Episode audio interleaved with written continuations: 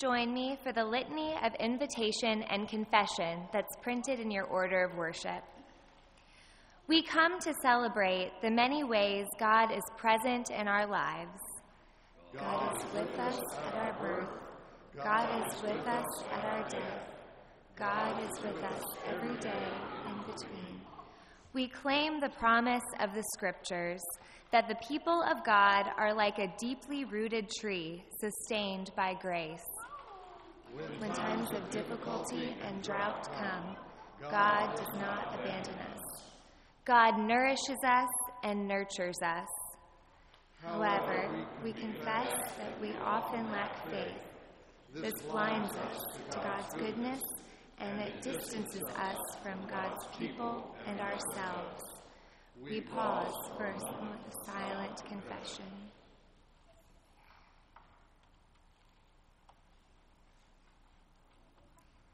Sisters and brothers, though we lack faith in God, God does not, not lack faith in us. God loves us and has forgiven us. Let us lift our voices in praise to God.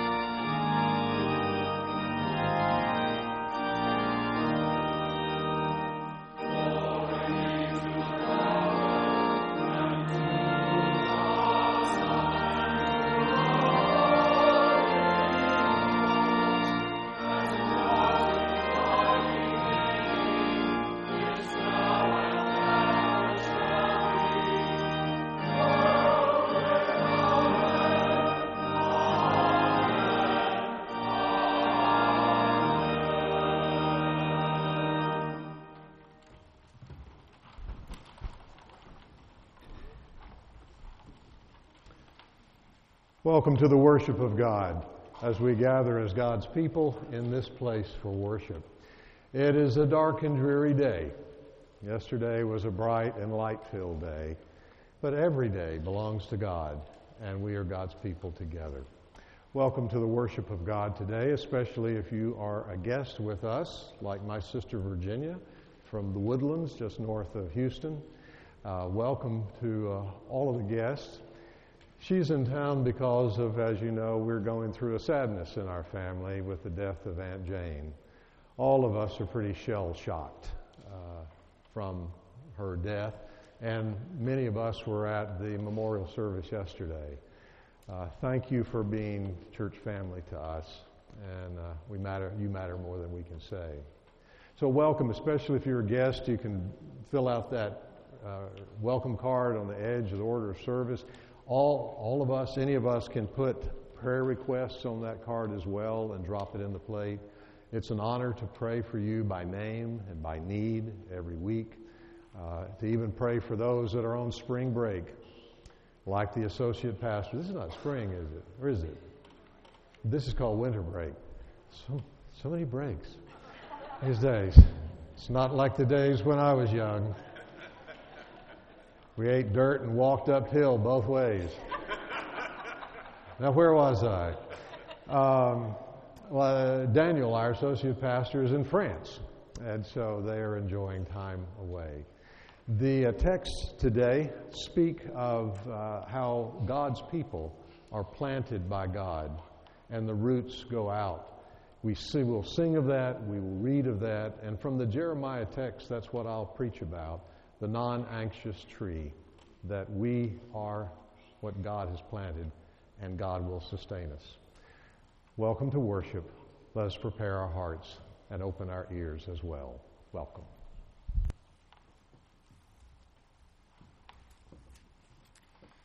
At times of trouble, we trust in the grace of God. A reading from the book of Jeremiah. Thus says the Lord Cursed are those who trust in mere mortals and make mere flesh their strength, whose hearts turn away from the Lord. They shall be like a shrub in the desert and shall not see when relief comes. They shall live in the parched places of the wilderness, in an uninhabited, uninhabited salt land. Blessed are those who trust in the Lord, whose trust is in the Lord. They shall be like a tree planted by water, sending out its roots by the stream. It shall not fear when heat comes, and its leaves shall stay green. In the year of drought, it is not anxious, and it does not cease to bear fruit. The heart is devious above all else, it is perverse. Who can understand it? I, the Lord, test the mind and search the heart, to give to all according to their ways, according to the fruit of their doings. Here ends the first lesson. Will you pray with me?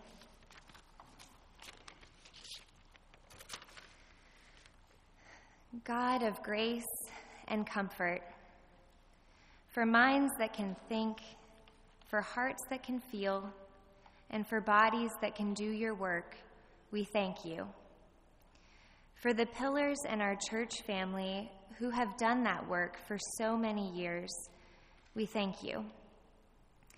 Lord, we know that when we grieve, you hear our cries and restore us.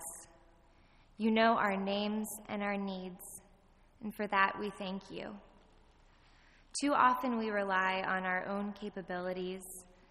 We ask that you lead us to trust in you fully, not in ourselves. May we be strongly rooted in our faith, looking to you for wisdom and healing. And now we pray as Christ taught the disciples to pray, saying boldly, Our Father, who art in heaven, hallowed be thy name. Thy kingdom come, thy will be done, on earth as it is in heaven. Give us this day our daily bread, and forgive us our trespasses, as we forgive those who trespass against us. And lead us not into temptation but deliver us from evil. For thine is the kingdom, and the power, and the glory forever. Amen.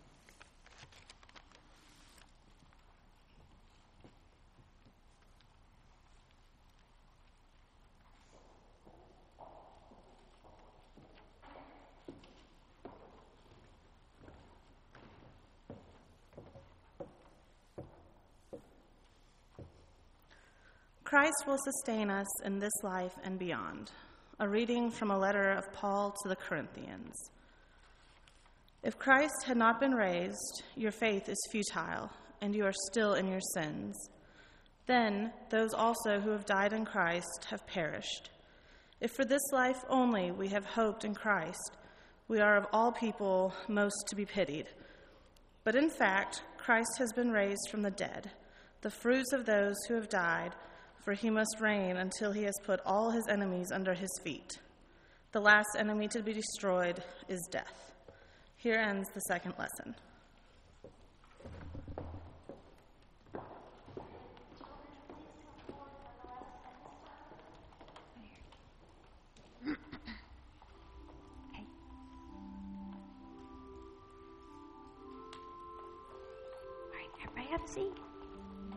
Okay, now we can good to see you. Come, come.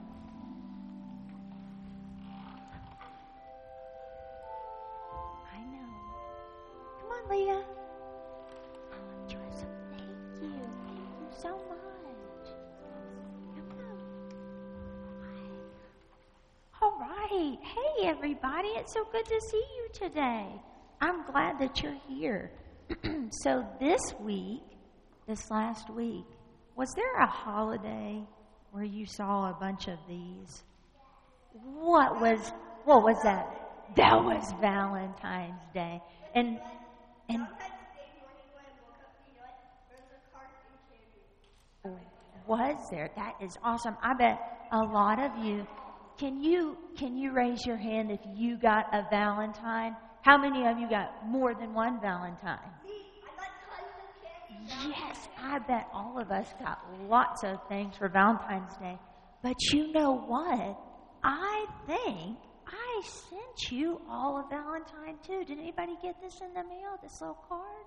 This we got I sent you a little card because I wanted to remind you about not just love for Valentine's Day, but I wanted to remind you of God's love for you and for everyone because sometimes we can have a, a hard week or we might feel sad or we might be tired, or we might not be happy with our parents, and we can't remember about God's love so well. So sometimes we need a little reminder, and we need our friends and our neighbors around us to give us that reminder. So I sent you one. Do you remember what I put in there? Stickers. And do you remember what my card said?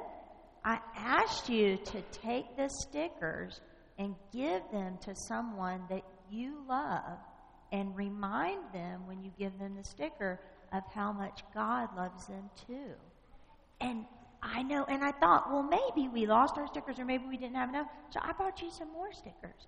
So today I want everybody to take some of these stickers and I want you this week or today, you can look, everybody look around at the people here today. You give it, give it to somebody here and you can remind them when you give them a sticker, you can say, I love you and God loves you too. Okay? Or you can give it to a friend at school. Everybody have a sticker? All right. And what are you going to say? I love you and God loves you too. Very good. All right, let's say a prayer. Everybody, let's bow our heads. Dear God, thank you for your great love for us and for each other. Help us to give your love to all the people in our lives every day. In your name we pray. Amen.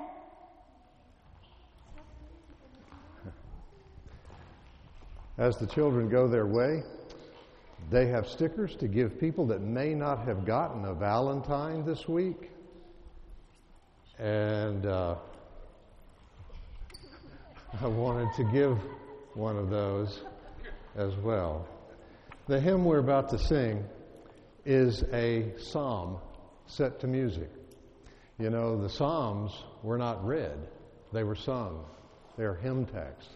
And this is from the first psalm, which is the lectionary psalm for today. It also echoes that Jeremiah text that we are like a tree planted in the love of God. Let's stand together and sing it.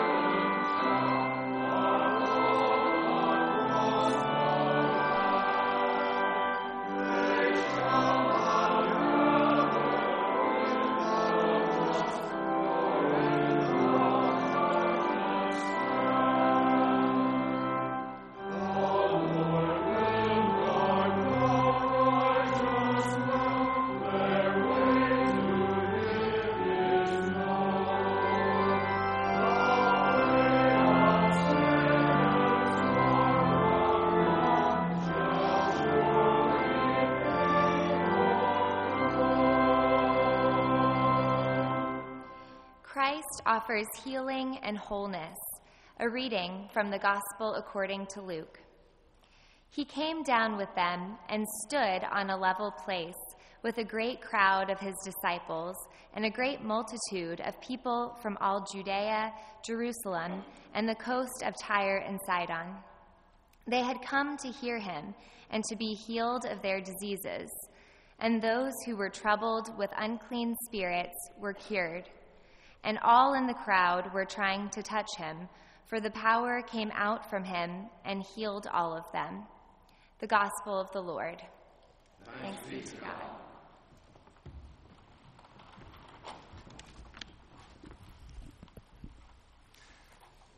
The sermon got hijacked this week on the way to Sunday. And uh, there's some things that I want to say pastorally that I didn't get finished with yesterday. I want to say more thank yous to the congregation, kind of like my father, our father, used to say at times like this thank you for being kind to us. If you're a visitor today, uh, my Aunt Jane died this week. The memorial service was yesterday here in our sanctuary, and most of us, including me, are still in shock. We just can't believe it. She was so full of life, you know. But we do today what faithful folk do times like this. We hold hands with one another, we cross, we cross the street of disbelief, and in holding our hands, we pray, and God's love wraps around us. Thank you for your love, the love that you've shown for me this week and my family in these last days is palpable. I can feel it all the way to my feet. I know it's constant, but love has a way of becoming invisible. Until Valentine's Day arrives, or an anniversary comes, or a grief observed where the glass through which I see darkly gets somewhat cleaned by my own tears on this side and your tears on that side, and we meet at the window pane of grief and grace. For the reception that we had for twice as many people as we expected in Fellowship Hall, that everybody stayed for, and nearly all of you helped, thank you for your emails and cards and calls that have been effusive in helping share our shock and extravagant in sharing our gratitude for having known and loved and put up with our beloved Aunt Jane. Of course, grief is cumulative, right? Grief is cumulative. And it feels like we've had a lot in our congregation lately. Grief is a time traveler. It does not know the chronology of the calendar. Grief is like a barrel of rainwater, and we dip a ladle in only to get a cup full, but we somehow pull out the grief that we have had for years and are carrying. It could be the grief of watching that grandson, now six years old, wearing that backpack, going to school for the first day, and suddenly there's grief. Or that old pet that we've loved for years, head in our lap, and as we pet the pet, she dies. Or we stand at the graveside and remember.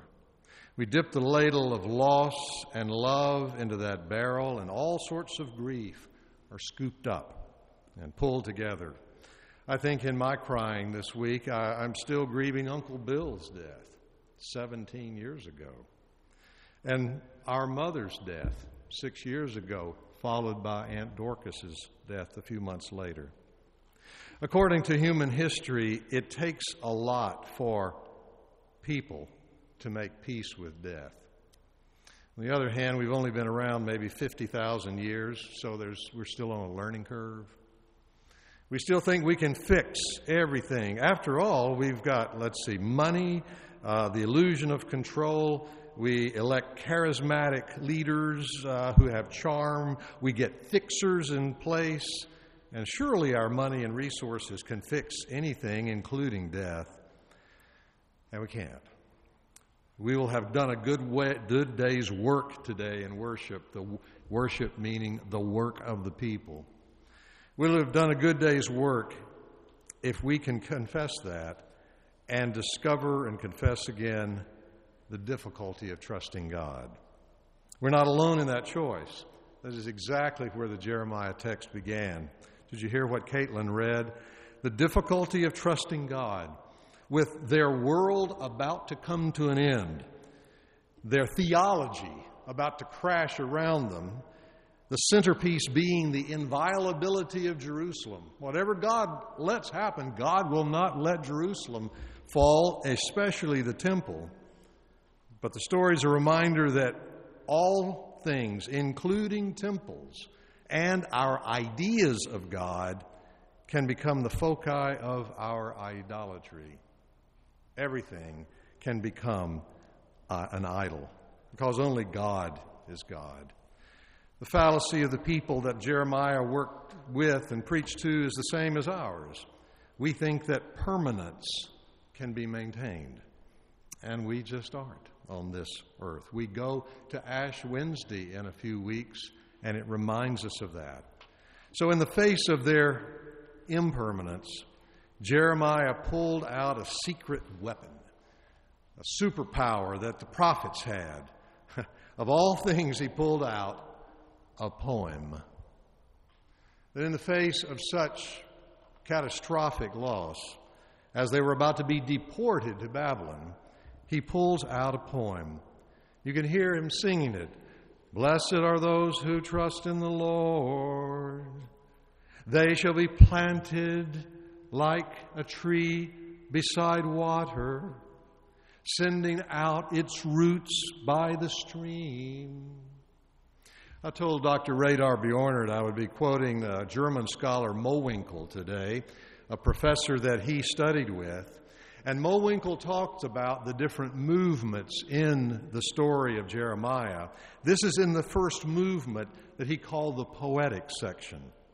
It's interesting that this prophet, in the face of all of this, he, he could have written a book called The Purpose Driven Israelite. And he didn't. He could have written a book called Seven Habits of Highly Successful Deportees, and he didn't. He could have written about principles about how to succeed at whatever, but he didn't. In the face of all this, he did not give them soundbite prose. Rather, he gave them lofty poetry. When they were the most vulnerable and security was the most precarious, he gave them the gift of a poem. He lobbied for a vision that would hold them, something large enough to keep them regardless of where they were and whatever they experienced. Because this story of the tree, the secret is that the soil they were planted in is not the land of Israel. Rather, it is the ground of God. Their grounding is in God, even if they are in far away, 700 miles away Babylon. Jeremiah's sermon was simply this think tree. Think non anxious tree. I love it that he called that, and the tree will not be anxious when the tough times come that wherever you end up, be it even in Babylon and the shadow of the temple is far away, think tree. Trust the arborist. It is a tree planted. You know, trees don't choose where they get planted. They're not asked their opinion. They're not surveyed. They don't, you don't go for a consensus or a majority vote. The arbor, arborist plants the tree where the arborist choose, chooses. So trust the planter. We're doing that at Northside Drive. It's in our vision statement from years ago that we are to be discerning about the ongoing revelation of God in where? The past? The nostalgia? The future? No, in our time and our place. The story is not bloom where you're planted, it's push out roots to keep alive. And in the streams, in the water, God will nourish us. It shall not fear when the heat comes, and the leaves shall stay green all year, even in the year of the drought. It is non anxious. It's a good word for my family as we go through grief and our anxiety about that. It's a good word for the institutional American church as drought comes. As drought comes. Because the American church, especially the American white church, will not ride on the wave of culture anymore. And it will be an opportunity for the church to go back and be the church. And let's see, Matthew 25, it's in our doors. Uh, feed those who are hungry, give water to those who are drink. drink. Does, does Africa have enough water? Africa struggles with water. And then uh, to visit those in prison, to tend to those who are sick, for the church to get back to its job. We pray for you who are families that as the difficulties of balancing and juggling what it means to be family, with kids, with carpool, with work, with all that we have to do, that you are like a tree planted. So send out roots, trust the tree, and mainly trust the gardener, the one who planted you, the one who planted us right here, right now. Thanks be to God.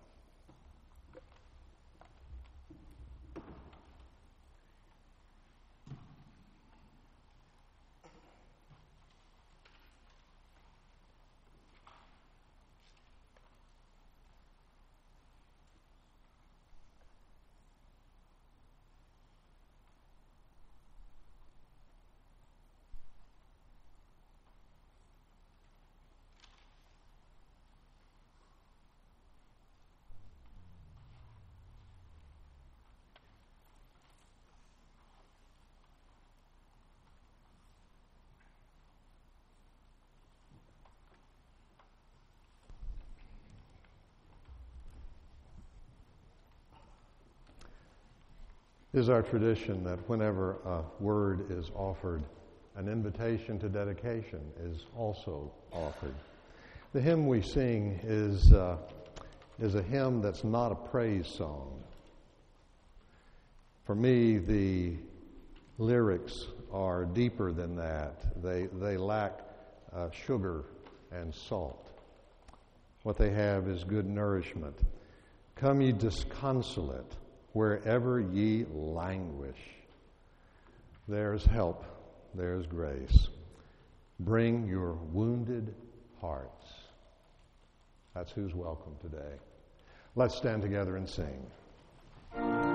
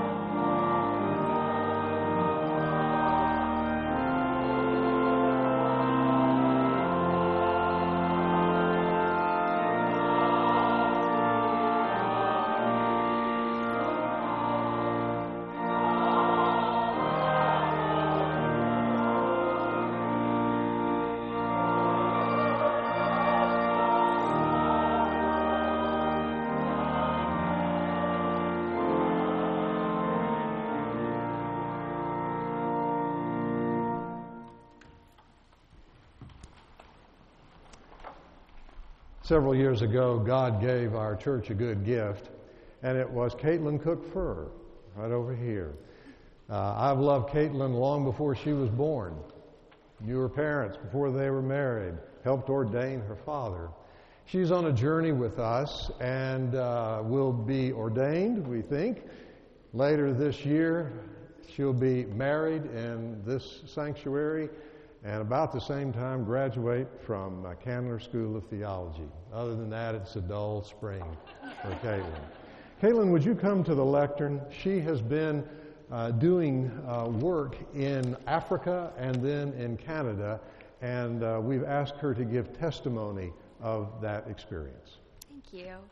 Yes, so as James just mentioned, I spent quite a bit of the last year working and studying internationally, and I'm appreciative of this time uh, this morning to reflect on those experiences and tell you all just a little bit about it. So, for about three months this past summer, I lived in Alberta, Canada, and worked on some projects that aim to holistically improve the health of Indigenous populations in Canada. Then, for about three months this fall, I lived and studied in a rural town in Kenya called Limuru. I'm a dual master's degree student at Emory, um, working toward a Master of Divinity and a Master of Public Health. So um, this work and this time abroad fit into the, those degree programs. Both experiences were rich and wonderful and also pretty complicated. In Canada, I learned a lot about a largely hidden history of marginalization and oppression of indigenous people that mirrors our own history here in the United States. I also learned how strongly many of those indigenous people cling to their faith and how that empowers them in their efforts to live full and healthy lives. My time in Kenya was, unsurprisingly, even more complex because I was navigating a culture and a context vastly different from what I'm used to, and doing that by myself on another continent. Um, but, you know, I had the opportunity to study at a seminary alongside other students from lots of different African countries. I was the only Westerner at the school, but the other students welcomed me with open arms, and they were so kind to me. In one of my classes, a professor at one point started a sentence by saying, You know, when you see a cow slaughtered, and I was a little bit taken aback. You know, I paused for a moment because I've never seen a cow slaughtered. And I kind of looked around and realized that all the other students were nodding and tracking with him.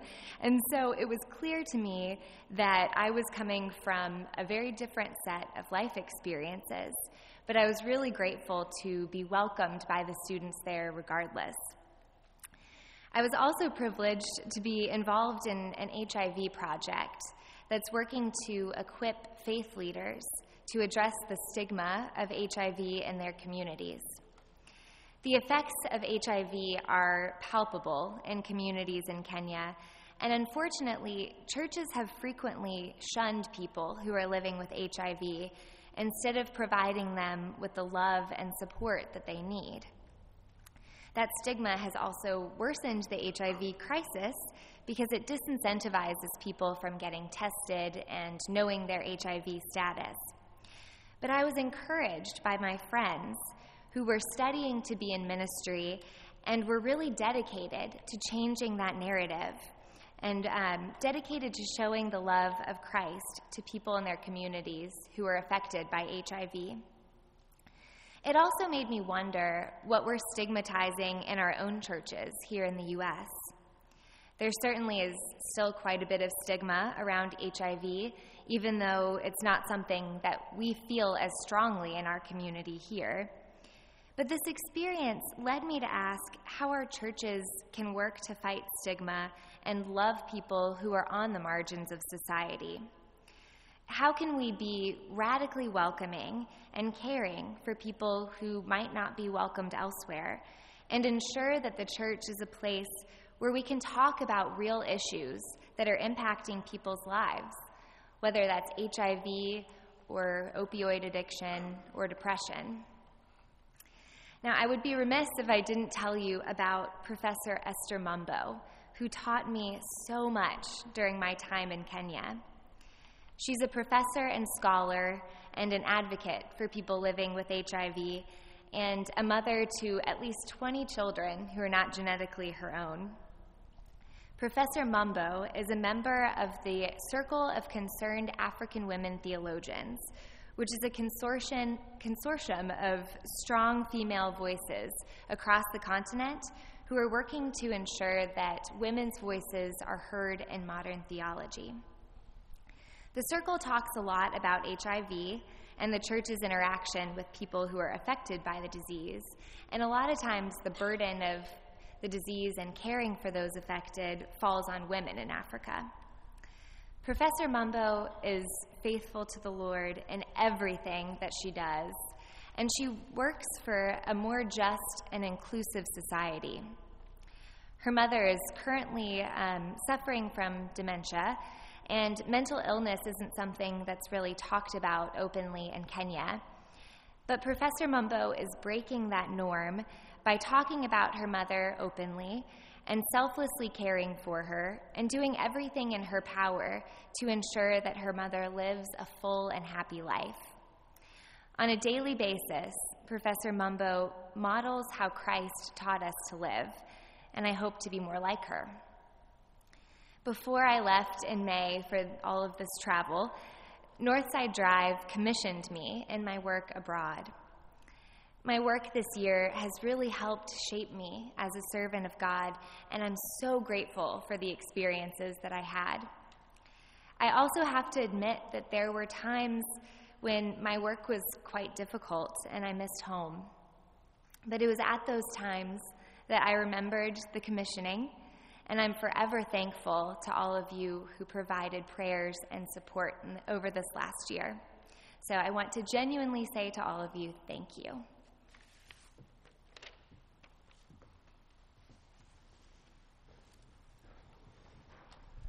Thank you, Caitlin.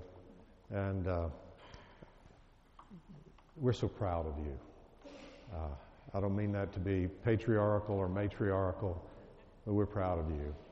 I think about the tree planted of Northside Drive Baptist Church, that uh, you're part of the grafted fruit that we're trying to give to the world. Uh, like the, you as a congregation have uh, kept my family while we were out on a limb this week. So thank you. I'm going to call on the choir to come up and take their place on the steps. As they do, let me mention a few other things that are in the order of service on the back. One is that we will have a brief church in conference meeting this coming Sunday. This next Sunday, it will be right after worship, right after the closing voluntary. We will meet here, we will stay in this room, and we'll be voting on the proposed church budget that the Finance Committee and by then the Church Council will have seen. Church Council meets tomorrow night, make note of that. The Romeos will meet this Tuesday. The High Priest of Romeos is Posey Starkey, so see him for any information you need. Yeah, don't, don't we need some good news? We need some good news among all that we see on television from the Aurora, Illinois shooting to the great tragedy of all the young women who died in, in Guatemala, to our own griefs, uh, to the word emergency that is such in the air these days, and there are plenty of emergencies that we attend to. The good news we'll turn to is uh, a spiritual that pulls us together and holds us up. Let us listen and love.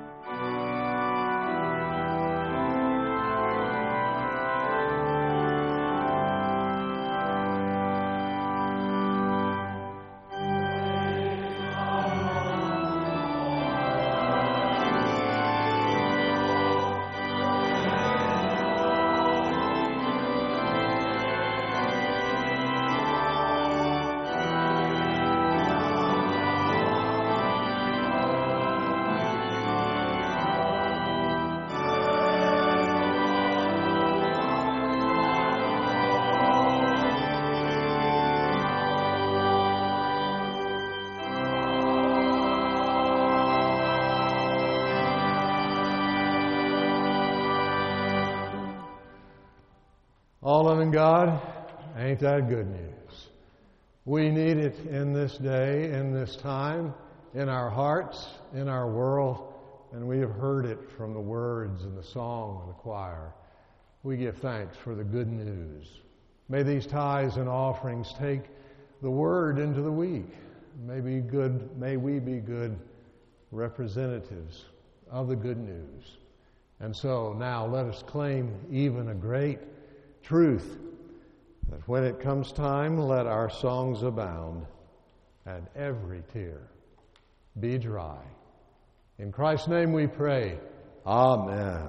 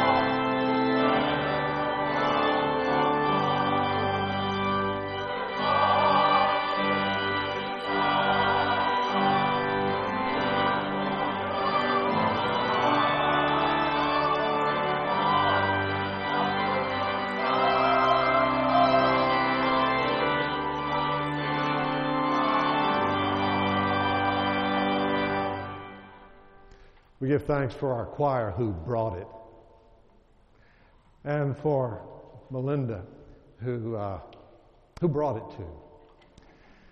Well, our songs abound, but, but our tears are not dry. Not yet. One day. And so, as we go this week, remember this. May the strength of Christ uplift you the comfort of the Holy Spirit surround you. And the grace and mercy of God give you courage and give you hope this day and every day as we prepare to go in peace. Amen.